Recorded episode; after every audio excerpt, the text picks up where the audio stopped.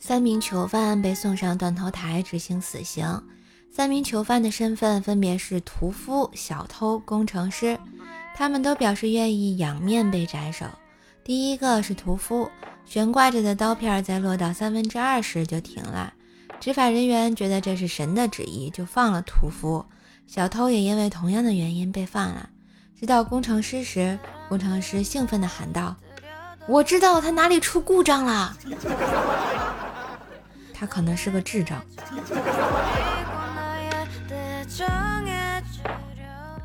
宿舍一哥们儿对食堂大妈说：“阿姨，来半份炒面，我最近要减肥，得少吃点儿。”大妈愣了一下，说道：“我干这行十几年了，只听过拌酱拌辣椒的，还没听过拌粪拌大粪的呀。小伙子，你这减肥方式挺特别啊。”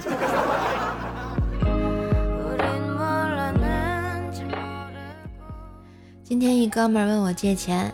把钱递给他的时候，被他正追求的女孩看见，这二货居然脱口而出：“其实我也不着急用，你可以改天再还我，不用特地跑一趟。”鄙视这二货半分钟之后释然了。做人啊，就要像茶壶，屁股都被烧红了，还有心情吹口哨呀？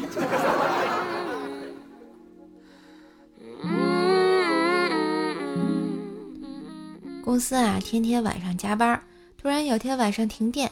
大伙一哄而散，都回家了。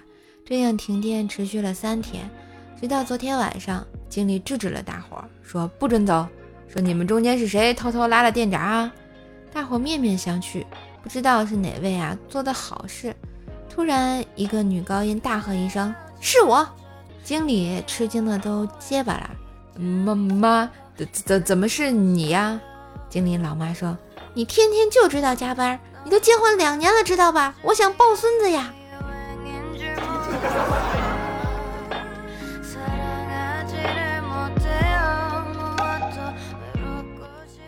新上任的领导有点抽风，就算迟到五分钟也逃不过去，非得当着全办公室的人对他深鞠躬，诚恳地说对不起，我来晚了。某日，愤怒的大伙约好一起迟到五分钟，然后统一着装黑衣服，一脸凝重，在公司门口。给等待的领导一鞠躬，然后说：“领导，对不起，我们来晚了。”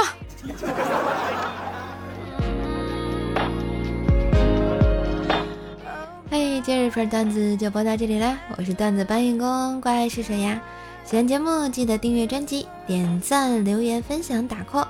更多的联系方式可以看下我节目的简介，也别忘了给舍友专辑打个五星优质好评啊！